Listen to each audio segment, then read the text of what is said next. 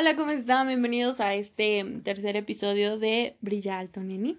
Y bueno, hoy vamos a hablar sobre las relaciones amorosas, que es la segunda parte de relaciones. En la primera parte hablamos sobre las familiares y las de amigos. Y pues bueno, ahora van las de pareja, las amorosas. Y bueno, antes de empezar, quiero pedirles una disculpa porque la verdad me tardó un montón en subir este capítulo. Yo sé, mis dos seguidores ya me estaban funando, entonces ya volví, tranquilícense y pues ya, con todo. Ah, en este episodio tengo una sorpresa, que es una invitada especial que llegará más tarde y pues ya, se las presentaré después. Otra cosita que quiero decir, un paréntesis más antes de empezar, perdón esta introducción va a ser un poco larga, es que voy a aclarar que yo no soy experta en nada de esto. Realmente todo lo que hablo aquí no tampoco son pendejadas, amigos, sino que son lo que yo he aprendido, experiencias, mi opinión acerca de estos temas y pues sí, investigación, porque tampoco soy pendeja, sí investigo. Y es que la verdad este podcast lo inicié por una, por una tarea. Era un proyecto final y me dijeron de que, pues haz algo que, que tenga que ver con redes, ¿no? Y como la neta me caga hacer videos, pues dije, ah, vamos a hacer un podcast.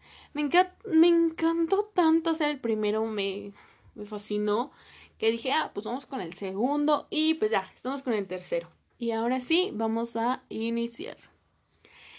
Ay, relaciones amorosas. Hasta di un suspiro porque de verdad, estas, las relaciones amorosas de pareja son, son muy complejas. Y tienen que ser muy responsables en estas relaciones. Así que, pues la neta, si tienes 13 años y todavía no sabes realmente lo que es amor propio, amiga, mm, no, no, ni siquiera pienses en que ahorita te voy a decir cómo a tener una pareja sin responsabilidad afectiva hacia ti misma o sin amor propio, porque no, güey. Al contrario, quédate y escucha por qué razones puedes tener una pareja o por qué razones no puedes tener una pareja. Y a los 13 no es una razón. Y muchas personas me van a mandar a chingar a mi madre, pero pues es la verdad. O sea, a los 13 neta no sabes lo que quieres, estás apenas entrando a este mundo de la adolescencia y es como de, güey, qué pedo. O sea, tú ni te conoces, güey, y ya quieres conocer a otra persona. O sea, amigos, no. Si tienen menos de 13, menos, menos. Y pues ya. Eh, relaciones amorosas de pareja, pues básicamente son las que involucran otro tipo de amor muy diferente al de la familia y al de los amigos. Este amor es un poco más apasionado, más sexy, más atracción física, atracción mental, la sensación de mariposas en el estómago, que muchas veces son tripas, ojo ahí. Y pues ya. Y pues ya es eso. Ya, va a ir el capítulo. Nos vemos hasta luego. No, no es cierto. Estas relaciones, como dije, son algo ah, complejas. Porque desde chiquitos nos han dado una falsa imagen de lo que es una relación de pareja. Como por ejemplo, el encontrar a nuestra media naranja, que es una reverenda estupidez, porque no podemos encontrar, no podemos buscar, mejor dicho, alguien partido a la mitad. O sea, el hecho de que nosotros queramos encontrar una persona que está a medias, que no nos va a dar ese 100% que necesitamos, pues está muy mal, ¿no? o sea, es, es algo muy estúpido. Porque, por ejemplo, utilizando la misma metáfora de, del mito que es buscar a tu media naranja, es como de, güey, tienes un vaso. Y con ese vaso, para llenar ese vaso de jugo de naranja, necesitas tener dos pinches naranjas, no una. Porque, por ejemplo, digamos, ya encontré mi media naranja, mitad y mitad. Me da una naranja, güey. Me va a dar la mitad del vaso de jugo. Y si yo necesito todo el pinche jugo completo del vaso para sobrevivir, entonces me voy a morir. porque no tengo lo que necesito. ¿Qué necesito encontrar? Pero encontrar una persona completa, una naranja completa, porque yo soy una naranja completa, y llenar ese pinche vaso bien. Porque si no, de nada va a servir. De nada va a servir dar mi tiempo, mi confianza, mi responsabilidad, de nada. porque realmente no estoy recibiendo lo mismo, no estoy llenando ese vaso y no me estoy llenando a mí misma, no me estoy, no estoy viviendo como tal. Es más, no se trata de llenarte, se trata de estar bien, de estar a raya de ese vaso. Y la verdad es que, pues muchas veces crecemos con esto de buscar nuestra media naranja, eso es, eso es algo muy cierto. Pero pues como ya dije, no, no encuentren a, a esa media naranja porque la verdad esto solamente los va a llevar a tener una ansiedad y una obsesión por encontrar esa mitad y esa mitad y esa mitad y esa mitad y pues realmente los va a llevar a la soledad los va a llevar a que se sientan mal por no encontrar esa mitad y por ejemplo muchas veces queremos encontrar esa mitad que sea igual a nosotros no por ejemplo a la a, nuestra alma gemela y nosotros cuando nos dicen alma gemela es como de, güey, tengo que encontrar a alguien que sea igual, igual que yo. Entonces cuando llega un güey, una morra, que es igual a ti, en todos los aspectos, ¿no? Que, ay, los dos escuchamos de que Bad Bunny, o de que los dos nos gusta el rojo, y a los dos nos gusta el cine, y a los dos nos gusta esto, y bla, bla, bla, y bla, bla, bla. Y encuentras una persona que comparte un chingo de cosas contigo, hay un pedo hay un pedo bien cabrón. Porque entonces, pues, ¿de qué, güey? ¿De, qué van a hablar si los dos conocen a las mismas cosas? Es como de que, güey, le quieres hablar sobre tal película, pero el güey ya la vio. Entonces, como de qué pinche va a estar con una persona que es igual a ti. No digo que se encuentren a un polo opuesto, porque también es una mamada encontrar a alguien que es todo lo opuesto a ti. O sea, debe estar balanceado entre una persona con la que sí compartas algunas cosas, pero no todo. O sea, porque si no, vas a encontrar o alguien igual a ti o alguien todo lo contrario a ti. Y o se van a estar peleando o se van a aburrir. O sea, hay, ojo aquí. Entonces, esto te va a llevar a esa soledad, ¿no? Porque realmente la relación no va a durar, te va a dañar y pues va a ser como de, pues ya, ni modo, bye. Y cuando estés en la soledad, te vas a chingar un chingo porque te vas a sentir solo y vas a empezar a decir como que es que no hay nadie para mí, no encuentro mi otra mitad, bla, bla, bla, bla, bla, bla. Y vas a empezar a cantar la de Juan Gabriel de Yo no nací para amar. Y pues qué pendejada. Así que no busquen a ninguna media naranja ni a ninguna alma gemela. Simplemente busquen una persona que sea un 100 como ustedes. Claro, antes de empezar a buscar a esta persona, primero se tienen que buscar a sí mismos, porque como ya se los dije, nunca, de los nunca, de los nunca, van a poder dar amor a otra persona si no se aman a sí mismos. Jamás. O sea, es como si tú fueras a una fiesta y quisieras repartir chelas, pero no tienes chelas. O sea, ¿qué vas a dar, güey? Otro mito que este mito me da un montón de risa y quiero culpar a Disney por este mito tan pendejo que es el de tu príncipe azul. No sé a quién se le ocurrió la tremenda pendejada de hacerle creer a las niñas, de hacernos creer a las niñas y a los niños incluso, que tenemos que encontrar a nuestro príncipe azul o a nuestra princesa dentro de una torre, dentro de la torre más alta custodiada por un dragón. Porque pues no. El hecho de que mm, crezcamos con esta ideología de buscar a nuestro príncipe azul, que es la idea más barata que nos han vendido todo este tiempo, sí, así es. Si alguien que no aún, que aún no sabe la verdad, sí, esto solamente es una ideología, amiga, jamás vas a encontrar a tu príncipe azul, no existe. Y la verdad es que si tú eres de esas personas que están esperando encontrar a su príncipe azul, lo único que estás esperando es a una persona que te haga sentir bien. Es una persona que te dé seguridad, entre paréntesis, entre comillas. Pero realmente no te la va a dar. Y si te la va a dar, te la va a dar un mes, un año. Y se va a ir. ¿Y qué vas a... ¿Y con qué te vas a quedar? Te vas a quedar con un chingo de carencia de afecto, para empezar. En segunda, te vas a ser dependiente de esa persona, porque según tú, con ese pinche príncipe azul te sientes poca madre. Y si se va, pues vas, o sea, vas a volver a esa pinche torre. Y no, güey, o sea, no. Dejen de buscar a príncipes azules, porque para empezar, si ustedes están pensando que ese príncipe azul las va a ayudar a arreglar sus pedos mentales, sus pedos existenciales, ni de pedo. Ni de pedo. Solamente les va a poner un curita, un curita. Eso es todo lo que les va a poner. pero en cuanto se vaya esa persona, les va a quitar el curita y la herida va a seguir sangrando y sangrando y sangrando y sangrando. Entonces, no importa qué tan buena es esa persona, si tú no eres buena contigo mismo, contigo misma, contigo mismo, entonces ningún curita, ningún pinche príncipe azul, ninguna princesa te va a ayudar a arreglar tus pedos, ni, ni mentales, ni emocionales, ni ninguno.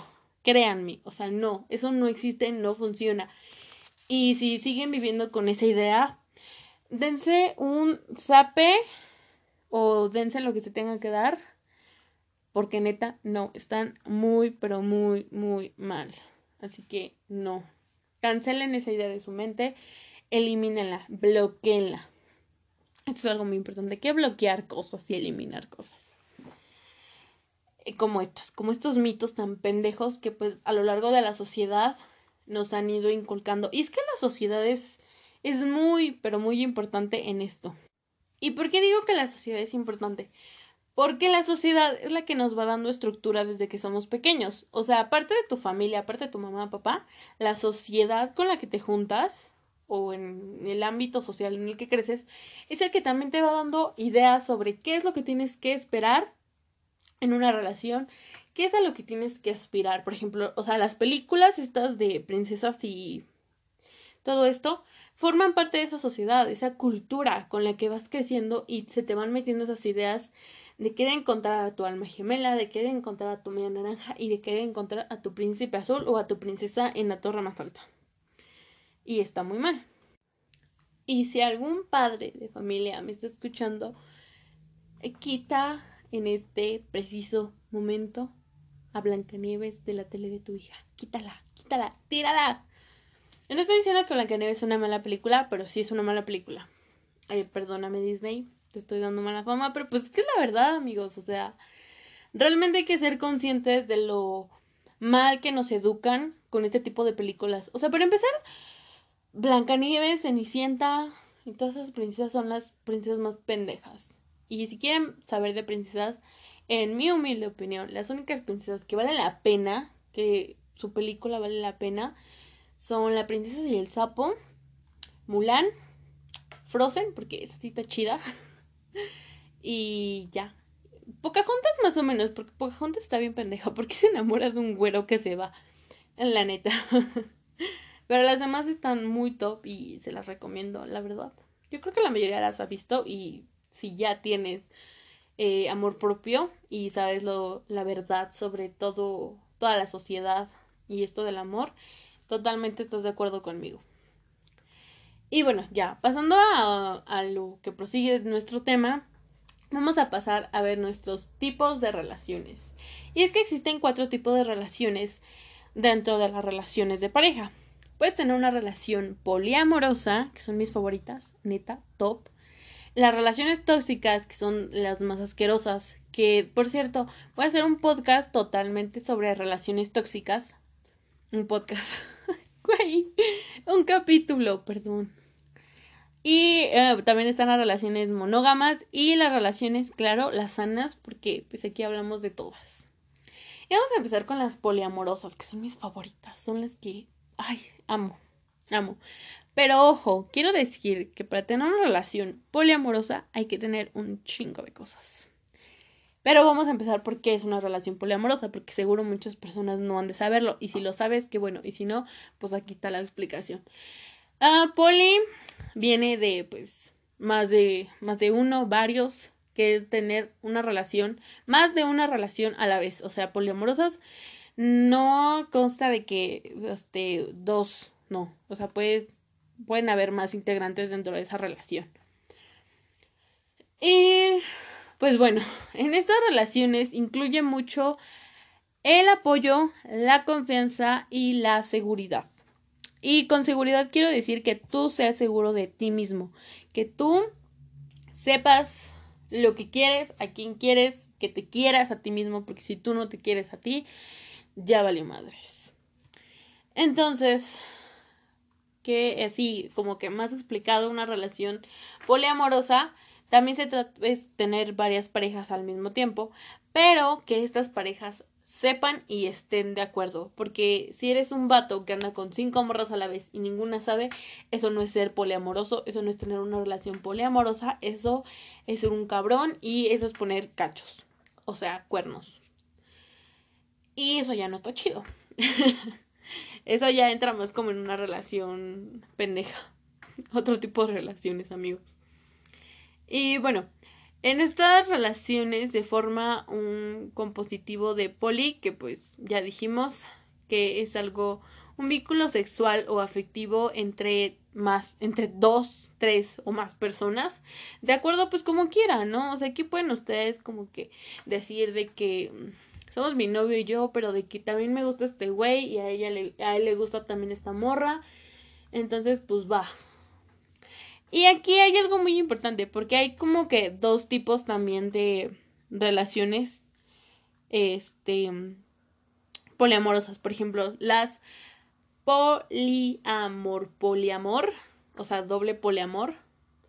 El poliamor, poliamor, así se llama, es en el que, por ejemplo, tú tienes una pareja, nada más es que, que tu chica y tu chico, o tu chico. Por ejemplo, vamos a ponerles nombres, ¿no? De que Juanito y María tienen una relación.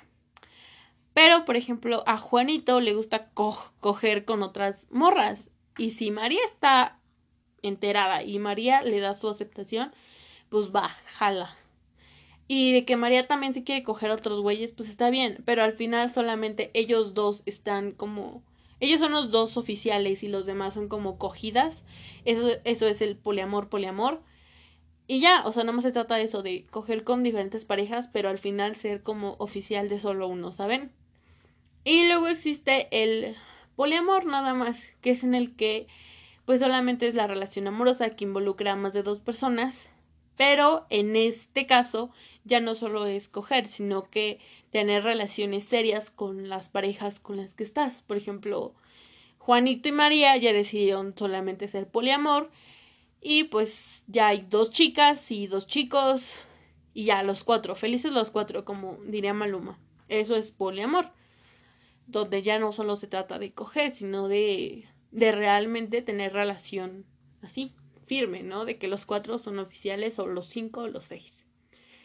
Y pues aquí es un acuerdo de convivencia, hay que ser pues bastante seguros, bastante responsables en este tipo de relaciones, porque cuando uno la caga, cuando uno no está comentando lo que está haciendo, por ejemplo, si María se está cogiendo un güey, pero no lo está comentando con su pareja oficial, en el caso del poliamor, poliamor, pues ya no ya no hay confianza, ya se fracturó esta esta relación.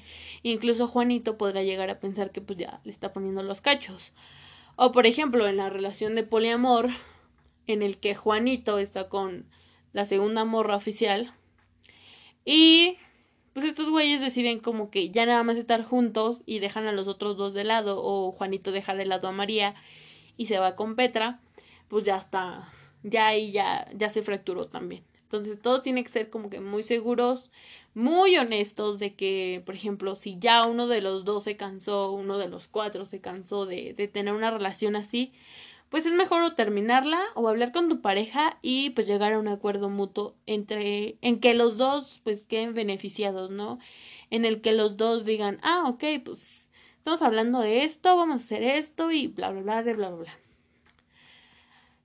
Y pues como dije, estas relaciones no son muy peculiares, debo decir que no son muy peculiares, pero sí son las mejores, porque pues como dije, y yo digo que son las mejores, porque aparte que te puedes coger a más cabrones que solo a uno, este, en estas relaciones, o sea, de verdad te encuentras con personas que sí son un 100, que más que un 100 son un mil de mil porque saben lo que quieren, eh, son conscientes, te tienen confianza, son respetuosos, tienen este afecto a sí mismos, responsabilidad afectiva, y pues está súper chingón eso.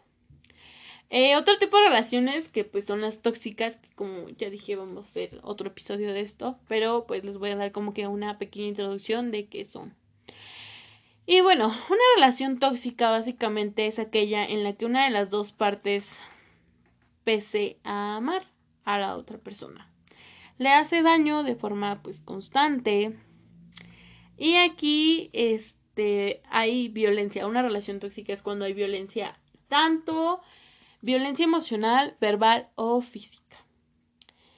Y aquí traspasan una línea porque no hay amor.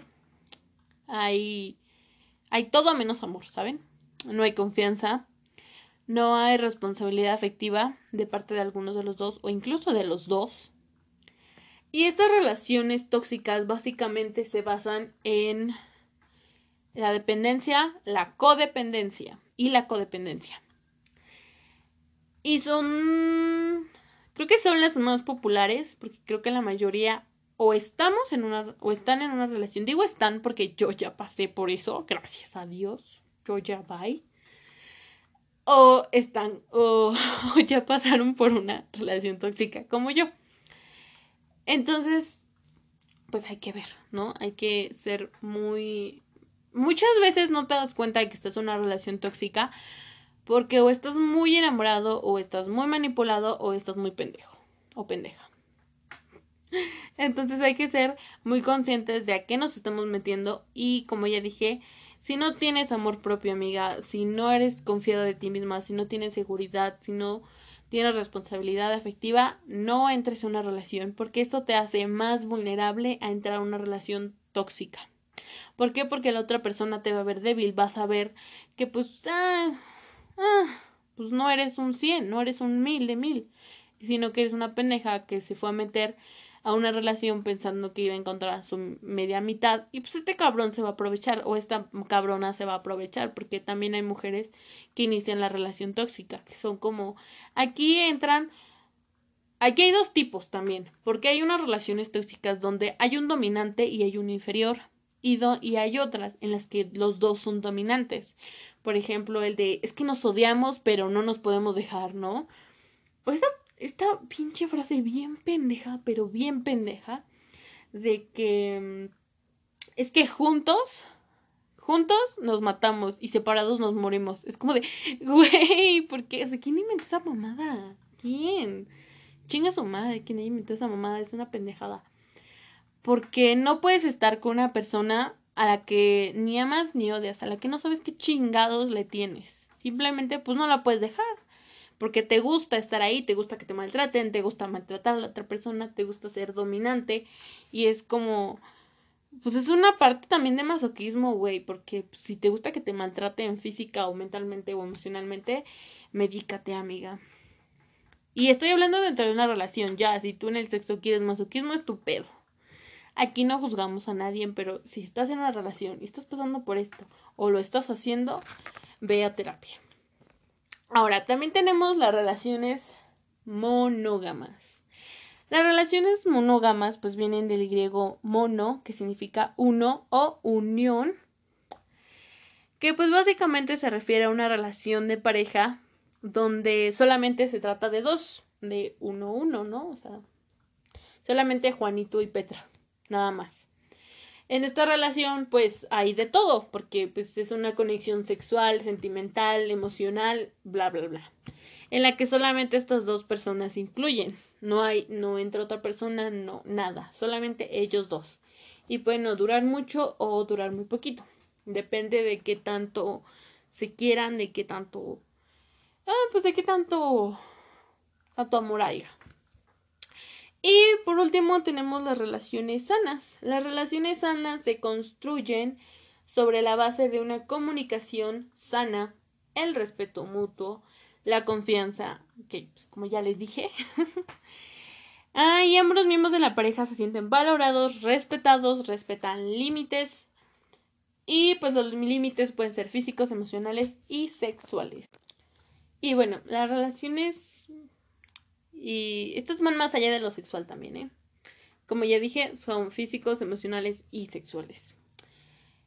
Es que ya la cagué, perdón. Pero la gente que hueva retrocederlo todo, así que vamos a seguir hablando de, de esto.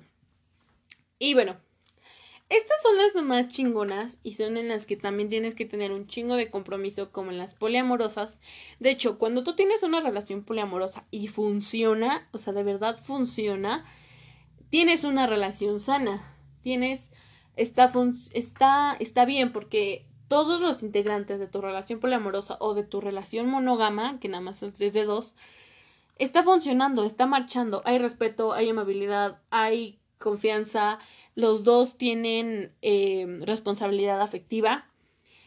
Está de poca madre. Y en verdad, si tú tienes una de estas, está bien, síguela, continúala. No te estoy diciendo que te cases con esa persona con la que de verdad, con la que por primera vez en tu pinche vida encontraste una relación no tóxica, una relación sana. No, o sea, no te cases tampoco. Si quieres, hazlo y si no, no lo hagas. Estas relaciones o duran muy poco o duran mucho. Y es que hay muchas, ¿cómo decirlo? Mm, muchos mitos de que esas relaciones tienen que durar un chingo, ¿no? Por ejemplo, de que, ay, es que yo duré con mi novio siete años y los siete años fue de puta madre y fue una relación sana. Pero maybe y hubo manipulación, hubo chantajes o fue mono o este o cualquier cosa así y ya no es sana ya no fue sana del todo, o sea, hubo un punto en el que fue tóxica o terminó porque fue tóxica. Y las relaciones sanas pueden durar desde un mes hasta los años que tú quieras. O sea, así haya sido un mes en el que tú dijiste, este mes estuvimos súper bien, pero llegó el punto en el que nos dimos cuenta que ya no iba a funcionar y decidimos terminarla. Ok, terminaron bien, terminaron con su relación sana para no empezar una tóxica porque muchas veces empieza como que con relaciones sanas, pero llega un punto en el que una persona se vuelve dependiente o codependiente de la otra, entonces ya deja de ser sana totalmente y se vuelve tóxica. Y así dure un chingo de tiempo, va a ser tóxica.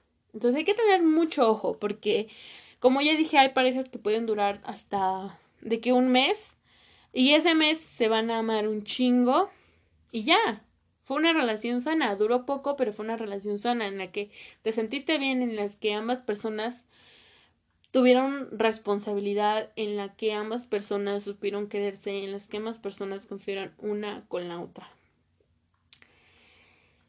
En la que, pues también ambas personas, digamos que no se dañaron. O a lo mejor sí cuando terminaron fue como de, ay, pues ya terminamos. O sea, claro que te va a doler, güey. Y el que hecho de que te duela no quiere decir que no haya sido una relación sana, porque las relaciones sanas también terminan. Y a lo mejor pueden terminar por cosas como que simplemente ya se les había acabado la chispa, ¿no? O como dije, que eh, vieron que su relación iba a empezar a ser tóxica y pues decidieron terminarla. Eso fue una relación sana y terminó siendo una relación sana. No hubo a una cosa que la llegara a ser tóxica. Entonces, aunque te doliera, fue una relación sana. Y es que terminar cualquier tipo de relación duele. O sea, hay que hablar de esto. Y la verdad es que duele un chingo. Porque tú creas ese contacto con esa persona, tú creas ese lazo. Entonces, cuando se termina es como de... Puta, ¿qué hice mal? Y como que empieza toda esta trama de qué hice mal, qué me faltó, qué fallé, qué no, esto, qué no, bla, bla, bla.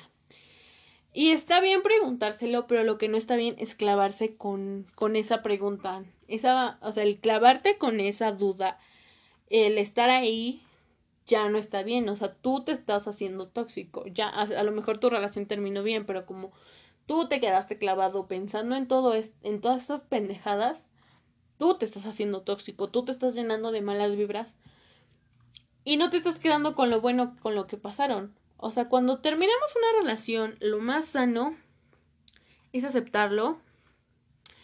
Es sí llorar un poco porque pues te duele, claro, o sea, el demostrar tus emociones, el demostrar tu dolor no tiene nada de malo. Pero como diría un audio de TikTok, no sé si lo han escuchado, a partir de que se termine una relación son ocho días. Dos para llorarle y seis del gimnasio. Neta, háganlo. es lo más sano, ¿no? Porque el llorar, como ya dije, no es malo. O sea, al final te dolió y al final tienes que sacar esa emoción, demostrar esa emoción, porque también si te la quedas, pues qué pinche pendejo de tu parte quedarte con algo que a futuro te va a hacer daño. Entonces es mejor sacarlo en el momento, es mejor desecharlo en el momento, ya, lloraste, ok, ya, lloré, ya pasé por mi dolor, ya, bla, bla, bla, lo que sigue, bye. mi vida sigue, tu vida nunca se va a detener porque tu relación haya terminado. Fuera cual fuera tu tipo de relación. No se va a detener el mundo, no te vas a morir, no te vas a quedar solo de por vida o sola de por vida. La verdad es que esto no va a pasar. Lo único que va a pasar es que te vas a quedar con lo bueno que pasaron en caso de que sea una relación sana. Si no fue una relación sana y fue una relación tóxica, ve a terapia. Ve a terapia. O sea, así ella ya ha terminado esta relación, sigue yendo a terapia para que pues sigas con esto, para que de verdad te sigas nutriendo de lo que está pasando. Ahora, ya, en caso de que tu relación haya sido sana, así fuera monógama o poliamorosa, pues si ya terminó, está bien, desahógate, termina con ese dolor de que ya terminó y continúa, continúa hermana, no te claves con esa, con esa, con ese rompimiento, mejor dicho. Sea, no te claves en que, ay, es que no voy a volver a encontrar a alguien que me dé esta, este tipo de relación sana que yo quería o, o bla, bla, bla. No. Y en caso fíjense que aquí viene otra cosa. En caso de que tú te empieces a preguntar o que te empieces a sentir mal y que empieces a entrar en depresión y que te empieces a hundir porque terminó tu relación, ya valió madres. Porque entonces tu autoestima, tu seguridad, tu confianza y tu amor propio estaban basados en esa relación. Y ahí es cuando incluso te llegas a dar cuenta de que tu relación nunca fue sana, fue tóxica. De que tú no estabas con quien querías estar, sino que estabas con ese pendejo príncipe azul y que en cuanto se fue ese príncipe azul se llevó todo, todo lo que te había dado. Se los juro, así es. Entonces, sepan bien lo que es una relación sana. Y cuando termine esta, se van a dar cuenta de cómo fue su relación o mientras están o cuando terminen. Porque hay diferentes niveles, por ejemplo, en las relaciones tóxicas, como ya dije, pues hay diferentes niveles, que es desde que te golpeen hasta que es el máximo, que es de verdad algo horrible. No lo he pasado, no lo he vivido, espero jamás vivirlo, pero sí sé lo que es. Y está desde que está esta dependencia, aunque no sea muy fuerte, pero está esa dependencia. Esto del príncipe azul es una relación tóxica y la de media naranja también lo es. Entonces, cuando termina tu relación y tú lo aceptas como la persona madura y completa que eres, y lo dejas ir, y continúas con tu vida, te das cuenta que estuviste en una relación sana, una relación que te dio lo que tenía que dar en su momento y que cuando se acabó, no pasó nada, no pasó nada. ¿Por qué? Porque tú sigues teniendo tu estabilidad emocional, porque tú sigues teniendo tu autoestima, porque tú sigues teniendo tu seguridad, tu confianza en ti mismo y tu responsabilidad afectiva. No te quitó nada de eso que esta persona se fuera. Y ahí es cuando, como ya dije, te das cuenta de cómo fue tu relación. Esto es algo muy cabrón porque es algo muy cabrón. O sea, neta, a lo mejor tú pensaste que tu relación fue sana, pero cuando se fue la persona te sentiste de la chingada y dijiste, güey, allá va mi autoestima. Entonces ya te das cuenta, entras en ese pinche shock de decir, no estuve en algo sano, estuve en algo tóxico, no fue tanto, no fue un nivel, un nivel muy feo, pero, o sea, fue, fue así. Y te quedas en un pinche shock y tu, em, y tu cerebro empieza a, como que, tu cerebro empieza a volver a buscar en el pasado y empieza a ver y empieza a ver y empieza a ver y empieza a ver. Y cuando encuentra todas esas señales que nunca viste, es como de puta madre. O sea, ¿qué chingados estaba haciendo en una relación así? O sea, ¿qué carajo estaba haciendo en ese, en ese pedo? O sea, ¿por qué me metí en eso? O sea, ¿por? Y esto es algo o muy chingón o muy cabrón. Porque como yo dije, si no eres una persona tan, tan, tan, mm, tan cero de mil, te va, si no es una persona tan cero de mil, entonces va a ser como de, ok, ya me di cuenta de que no tengo que volver a pasar por esto, voy a terapia o incluso yo misma empiezo a tratarme, empiezo a ver qué puedo hacer para cambiarme, cómo puedo mejorar como persona para poder tener una relación bien, pues ok, está, está muy bien. Pero si eres una persona cero de mil en todo esto de la autoestima, el amor y bla, bla, bla, te, va, te vas a chingar y vas a llorar y llorar y llorar. Incluso no lo vas a querer aceptar, nunca vas a aceptar que te dolió, bueno, sí, vas a aceptar que te dolió, pero no vas a aceptar que fue una relación tóxica, no vas a aceptar que esta persona te estaba haciendo daño y vas a empezar a buscar y te vas a traumar con tu ex.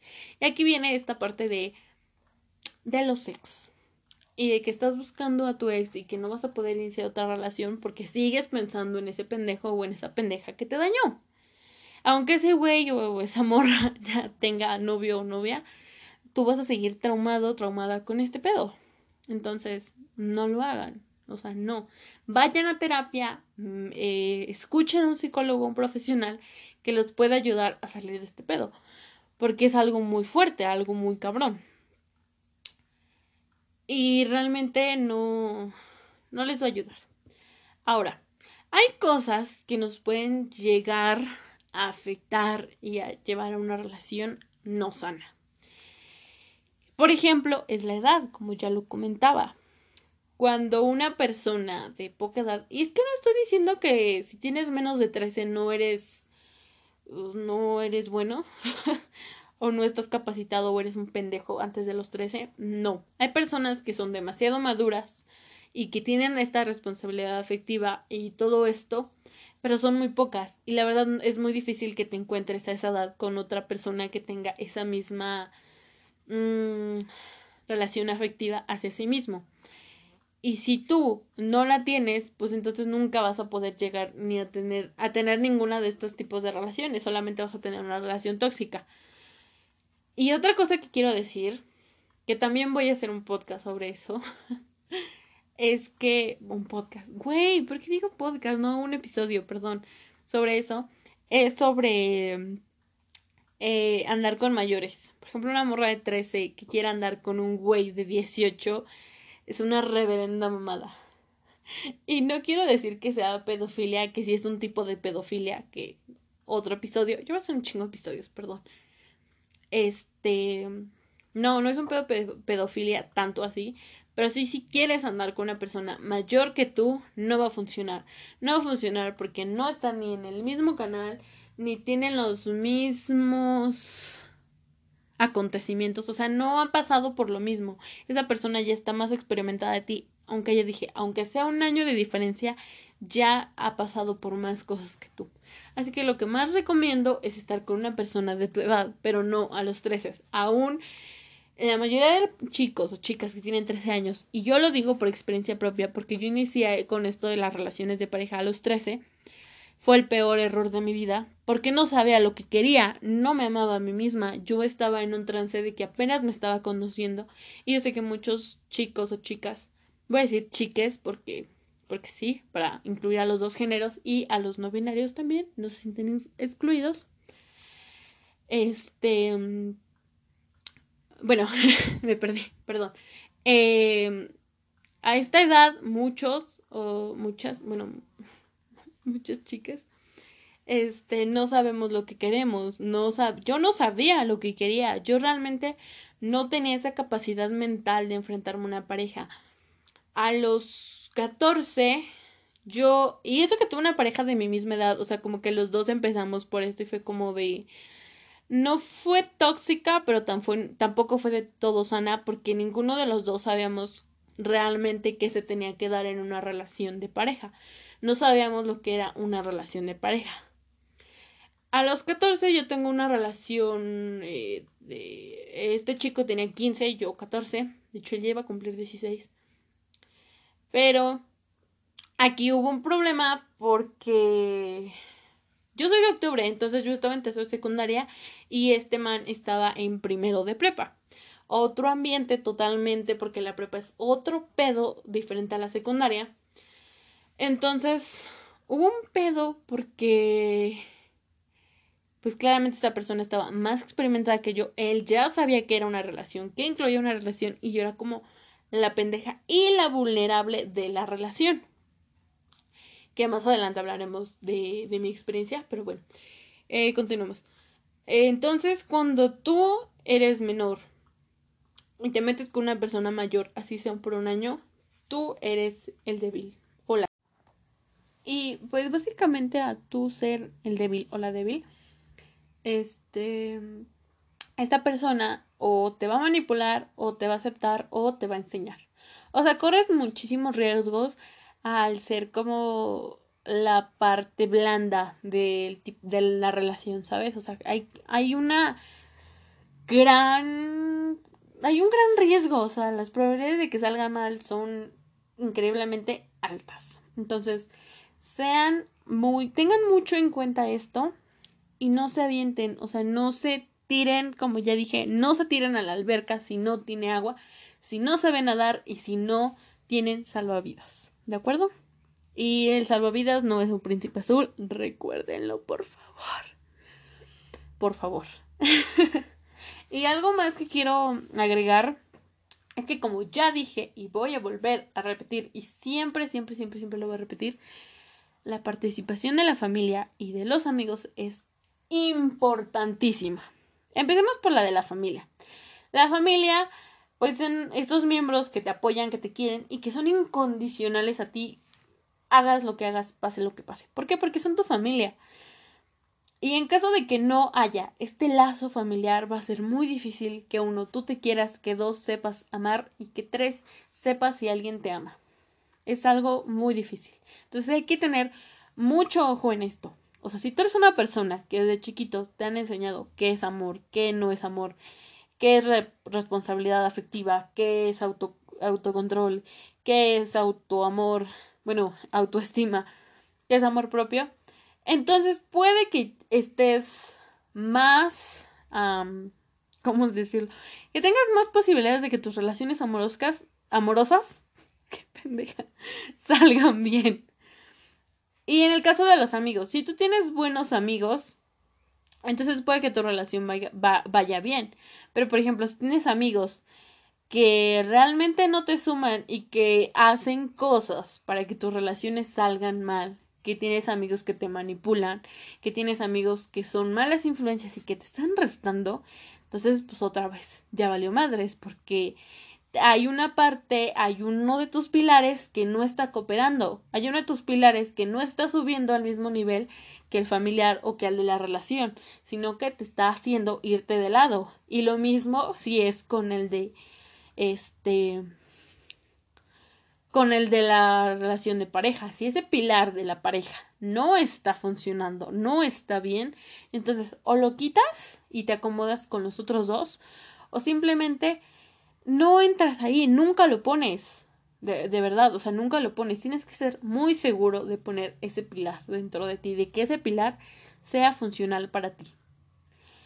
Porque si no, lo único que va a hacer va a ser o destruir al familiar y destruir al de amigos y te vas a quedar en la ruina porque no vas a tener, como dije, o sea, si digamos que te estás en una alberca, la, tu familia es el agua, tus salvavidas son los amigos y el saber nadar es tu, no, al revés, el saber nadar son tus amigos y el salvavidas es tu pareja, por decirlo así, o sea, no estoy diciendo que tu pareja te salve todo el tiempo. No, pero es una metáfora, entiéndanla bien y no la confundan.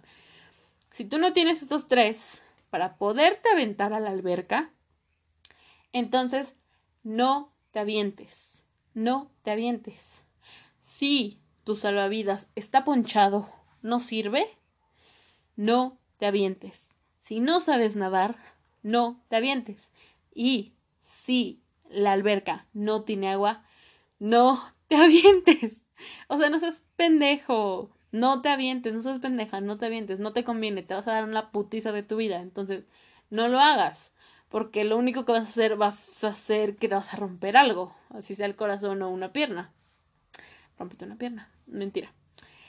Entonces, para que, como ya dije, para que puedas entrar a una relación bien y que tu experiencia sea buena y que sepas que es una relación Para empezar, aunque una relación es cuando de verdad confías en esa persona, cuando puedes confiar en esa persona, cuando de verdad la quieres, cuando no solo es que te haga sentir bien, sino que los dos estén bien y cuando están juntos sea sea magia, ¿saben?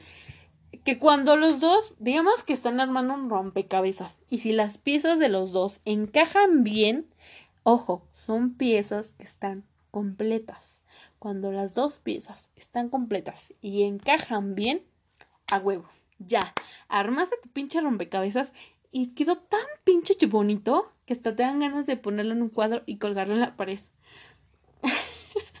y les voy a comentar algo que esto yo lo estoy descubriendo porque estoy eh, empezando en... Bueno, tengo un ligue. Luego voy a hacer otro episodio sobre ligues. Neta, en, este de este podcast, de este podcast, de este episodio van a salir un chingo de episodios, pero bueno. El punto es que yo estoy empezando a ver esto porque justamente esto que les estoy diciendo ahorita se los comparto porque fue algo que yo le dije a esa persona con la que con la que ahorita estoy iniciando y ahí fue cuando me di cuenta de que es una relación, güey, de que sí va a ser una relación bien, porque de eso se trata. Se trata de que encuentres a alguien que tenga todas las piezas del rompecabezas, porque tú tienes todas las piezas del rompecabezas y cuando lo armen, quede tan chingón que les den ganas de enmarcarlo y ponerlo en la sala. Se los juro, o sea, eso es lo más chingón del mundo. Y si lo encuentran y si lo tienen, respétenlo, cuídenlo, no rompan el cuadro. Y si definitivamente lo pusieron en un clavo y ese clavo ya, ya, o sea, ya está en su punto en el que se va a romper, mejor quiten el cuadro quiten el cuadro antes que ese clavo lo tire y se rompa la chingada. O sea, sepárense, ¿no? No lleguen a lo tóxico, no lleguen a ese punto en el que el cuadro se caiga, se rompa, se desmadre y ustedes terminen con vidrios clavados en el corazón. Metáfora tan más cabrona, pero pero sí, o sea, es la verdad, o sea, véanlo, reflexionenlo y es la verdad, es lo que realmente tiene que pasar, realmente tenemos que hacer porque o sea, es, lo que es una relación. O sea, una relación es cuando están todas las piezas bien y se arma algo súper chingón. O sea, por ejemplo, es como una construcción. Si no tienes pilares, si no tienes cemento, si no tienes todo lo que se necesita para construir un edificio, no va a poder vivir nadie ahí. No vas a poder rentarlo, no vas a poder ganar, no te va a sumar, te va a restar. Va a ser una inversión a lo pendejo. Y pues una inversión a lo pendejo no te sirve, solamente perdiste tu dinero y no lo vas a volver a recuperar. Ya no vas a volver a recuperar ni ese tiempo, ni ese dinero, ni ese gasto, nada de lo que perdiste en esa construcción mal funcionada, en ese rompecabezas incompleto. O sea, no vas a recuperarlo. Lo único con lo que te vas a quedar es con ese mal sabor de boca, con ese mal trago, y pues ya no va a estar chido. O sea, neta ya no va a estar chido y pues no va a funcionar, como ya dije, no va a funcionar, hermanas, hermanos. Así que, pues no. Y bueno, prosiguiendo con, con las experiencias, ya vamos a dar experiencias, a contar. Eh, al principio del podcast les dije, al principio del podcast, güey, estoy súper tomada con podcast. Qué mamón. Neta, este, en los comentarios pongan un chingo de que deja de decir podcast, pendeja, ese episodio. Pero bueno, al principio del episodio les comenté que iba a haber una invitada. Desafortunadamente nuestra invitada no pudo llegar. Tuvo un problema, está bien, pero pues no pudo llegar. Así que yo voy a contar mi experiencia y voy a responder algunas preguntas que pues de hecho, se le van a hacer a la invitada porque creo que las dos hemos pasado por algo similar. Pero pues en este caso solo me, me va a tocar a mí responderlas. O sea, ambas las íbamos a responder, pero pues ahora nada más yo. Y la primera pregunta es, desde tu punto de experiencia, ¿cómo han sido tus relaciones? Ay, ay, hasta suspiro. Yo he tenido tres relaciones serias. O sea, bien. ¿Tres? Sí, creo que sí, tres. A ver, déjenla, déjenlas cuento. eh, sí, son tres. Relaciones serias. Y dos que fueron como súper pasajeras. La primera fue como ya les platiqué cuando tenía de que 13 años. Fue algo súper random porque estamos en un convivio de esos escolares de secundaria en los que hacen una, este, una kermés. Y ya ven que no falta la idea de hacer una discoteca en un salón. Entonces estábamos súper, súper todo pasándola bien. Y este chico se me acerca, me pide que sea su novia. Él y yo éramos amigos, obviamente, o sea, nos conocíamos, pero nunca habíamos pasado por este trance de, de ligue, ¿no? Nunca pasamos por esa, esa etapa. Simplemente nos fuimos, ¡fum!, directo. Entonces, cuando empezó la relación, él no sabía qué, qué era, yo no sabía qué era, porque era, ahora sí que era mi primer novio. Entonces era como de, güey, ¿qué tengo que hacer? ¿Besarlo y ya? y es que muchas veces pensamos eso, ¿no? En que una relación simplemente es besuquearte con la otra persona y pues ya, o sea, lo demás es como de, ah, ah. Y no, o sea, realmente el estar en una relación implica muchísimas cosas. Y por ejemplo, yo a los 13 aún me estaba conociendo, yo no sabía quién era, yo no tenía amor propio. Entonces fue como de, o conozco a esta persona o me conozco a mí.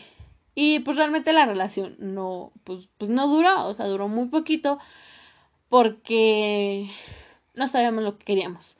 Y este chavo como que empezaba a clavarse mucho conmigo, ¿saben? De que, eh, no sé, o sea, clavarse totalmente. Y yo era como de que, güey, no, o sea, yo no sé. Entonces terminamos, terminamos, según yo terminamos bien, o sea, porque yo terminé bien con este güey, pero este güey no terminó bien conmigo, o sea, que me terminó odiando porque digamos que me empezaba a querer según él y yo lo, yo, o sea, yo fui la que rompí con él. Entonces fue como de que, ah, eres una culera. Y dejamos de hablarnos por mucho tiempo. Ya después me volvió a hablar, me pidió perdón y fue como de, ah, sí, te perdono, pero pues chinga tu madre, güey. Y ya. Después de eso tuve otra relación que fue casi, casi, luego, luego de esta, fue como un mes después de esta. Y esta relación fue súper random porque, o sea, él y yo sí habíamos pasado por eso de ligue, pero no nos conocíamos. Eh, yo era una niña de las que yo siempre he sido niña bien, de las niñas bien de siempre, ya sabe. Y es este, mm, entonces, pues yo era de que niña de casa, no salía, y él era como el típico vago de tu calle que tu mamá no quiere que te le acerques, pero tú como eres necia, te le acercas al vago de tu calle. Él era ese chavo, entonces, pues ya saben, la niña rebelde de 14 años queriendo seguir con el vago de la esquina. Quiero recalcar que yo lo conocí cuando tenía 13, pero empezamos nuestra relación cuando yo tenía 14.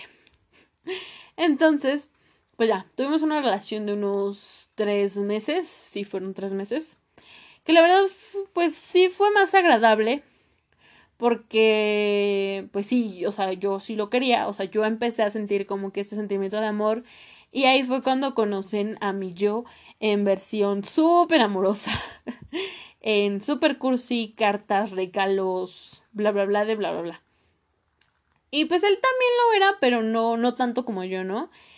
Y como íbamos en escuelas muy diferentes y nuestros ámbitos eran diferentes de que yo, niña bien, de casa, eh, hija de mami, hija de papi, y él de que el vago de la esquina, el que sale todos los días, el que esto y el otro, pues sí eran muy cosas diferentes. Y él se juntaba con chicos mayores que él, entonces era de que él ya había probado cosas diferentes a las que yo había probado. No funcionó porque aquí entra algo muy importante que es lo de la amistad. De hecho, nosotros terminamos por una mala amistad mía. Yo era muy manipulable de parte de mis amistades. Entonces, mi, mi sector de amistad estaba dándole pequeñas apuñaladas a mi sector de relación y terminó destrozando el eh, mi sector de relación de pareja. Lo terminó pues destruyendo. Y con esto, pues, de alguna parte de mi sector de auto, de, perdón, de autoestima, también se fue ahí. Terminamos, ahí sí terminamos fatal porque, pues, esta amistad, no, no voy a decir nombres, pero esta chica, porque era una mujer, eh, empezó como que a meter cizaña en que este man me estaba engañando. Y fue como, O sea, yo era tan vulnerable, yo era tan pendeja que no tenía criterio propio. O sea, no tenía criterio propio. Entonces fue como de, ah, si me lo dice mi amiga, seguro es verdad. Entonces yo no investigué, yo no pregunté. Yo simplemente terminé con esta persona, a pesar de que yo la quería, o sea, porque yo de verdad quería a este chico, pero por dejarme llevar por esta persona fue como de, ah, no importa, lo termino, punto, fum, se acabó. Termino con este chico y realmente fue algo doloroso, pero pues ya, o sea, ya tiempo después, gracias a, al, destino, al universo, no sé a quién, yo aprendí de esta amistad, terminé esta amistad, que pues técnicamente lo único que hacía era picar a mis otros sectores, era destruir mis otros sectores. Entonces la, la eliminé. Eh, mi tercera relación sería, bueno, después de esta tuve dos relaciones más, pero fueron súper, ¿cómo decirlo? Fueron besos y ya, no, o sea, no fue como tal relación, solamente fue una semana y ya. Después ya viene esta relación, que fue la relación tóxica, que le daré profundidad mm, en el capítulo de relaciones tóxicas. Por eso solo puedo decir que pues fue una relación en la que esta persona era mayor que yo y como yo pues no sabía de su mundo y él no sabía de mi, bueno, él ya sabía de mi mundo, fue muy fácil eh, dejarme manipular porque yo era una persona ah, muy fácil de manipular, era una persona muy débil, muy vulnerable. Entonces esta relación fue pues fatal. Ok, pasamos a la siguiente pregunta. Eh, ¿Qué consideras que ha hecho que tus relaciones funcionen o no? Ah, pues hasta ahora ninguna de mis relaciones ha funcionado realmente. Entonces yo creo que lo que ha hecho que mis relaciones no funcionen es esta parte de que yo no tenía amor propio. O sea, yo realmente no me no me amaba, no me conocía y me dejaba, era muy impulsiva, o sea, me dejaba ir por cualquier cosa. Entonces eso fue algo que hizo que ninguna de mis relaciones anteriores funcionara. Espero que mi relación futura funcione. de verdad, lo ruego al universo. Pero bueno, o sea, igual si no funciona, pues hay que ver también porque no funcionó. Que yo digo que sí va a funcionar. Ok, siguiente pregunta. Ah, ¿Consideras que llevas un patrón de tipos de relaciones? Mm, no. No, yo no, no lo considero porque pues nada más he tenido tres y realmente han sido muy diferentes. Sí he visto que hay como un nivel de de hacia arriba en toxicidad por ejemplo, en el primero, pues les digo que nada más era como que había codependencia y dependencia. En la segunda, pues no había confianza. Y pues en la tercera ya, o sea, había, o sea, todas estas cosas mezcladas, ¿no? O sea, ha ido creciendo en ese punto, pero yo creo que es momento de cortar ese, ese crecimiento. Y de toxicidad, claro. Entonces, no, no creo que lleven un patrón realmente. Ahora, esta pregunta. Eh, ¿Soy monógama o poliamorosa? Yo creo, pues mis relaciones han sido monógamas. Y la verdad me gustan mucho las relaciones monógamas, pero la poliamor no le diría que no a una relación poliamorosa, la verdad. Porque siento que son relaciones muy buenas, o sea, son relaciones abiertas, se podría decir. Son relaciones bastante, bastante buenas. Entonces no me cierro la posibilidad de llegar a tener una relación poliamorosa. Y la verdad es que hasta ahorita solo, solamente he tenido relaciones monógamas. ¿Cómo fue tu primera relación? Bueno, eso ya creo que ya lo dije. que pues fue como muy, o sea, muy infantil, ¿no? O sea, fue como la, creo que la primera relación siempre es como que, ay, apenas se están conociendo, de que, ay, no saben ni lo que quieren. Entonces fue así. ah, según tu experiencia, ¿cuál consideras que es la edad oportuna para iniciar una vida amorosa? pues según mi punto de vista, creo que ya lo dije. Yo considero que la edad más, más, más oportuna es después de los 16, que es cuando ya tienes más capacidad mental para tener una relación y creo que es pasando la adolescencia o bien la pubertad, que es este punto en el que te estás conociendo. Realmente no hay una edad.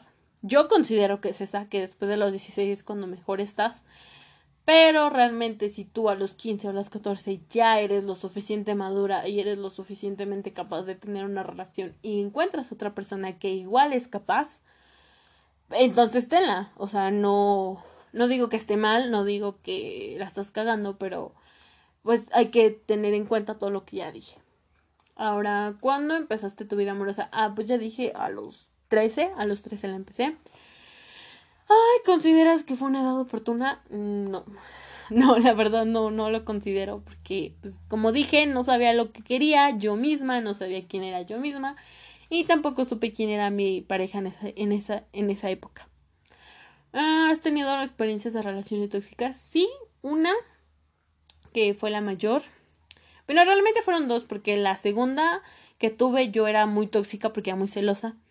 Pero pues en sí la tóxica real fue la tercera relación que tuve.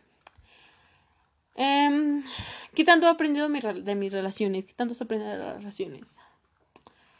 Creo que he aprendido bastante. Y no más allá de que, que encontrar en una persona, sino qué dar yo. O sea, qué tengo que dar yo en una relación. Desde que tengo que dar confianza, tengo que dar respeto, tengo que dar cariño, tengo que dar tiempo, atención, estas cinco cosas son fundamentales. Claro, si hay otras, este. Bueno, ya, estas son las fundamentales, ¿no? Entonces, eso es lo que he aprendido. ¿Qué tengo que dar yo en una relación? ¿Y qué tengo que esperar de una relación? O sea, estas cinco cosas, así como las doy, también las tengo que recibir. Porque es un dar, dar. O sea, no se trata de que. Ah, si yo te doy un reloj de cinco mil pesos, también lo tienes que regresar. No, no, no, no, no. O sea, se trata de esto más afectivo, ¿no? De que si yo te estoy dando tanto de amor, tú me tienes que dar ese tanto de amor, porque si no estoy recibiendo ese tanto de amor, ya no está la balanza fija, ya no hay un control bien. Entonces esto es algo muy importante que yo he aprendido. También he aprendido que no tengo que aceptar de una relación, como por ejemplo esto de la manipulación, de los celos.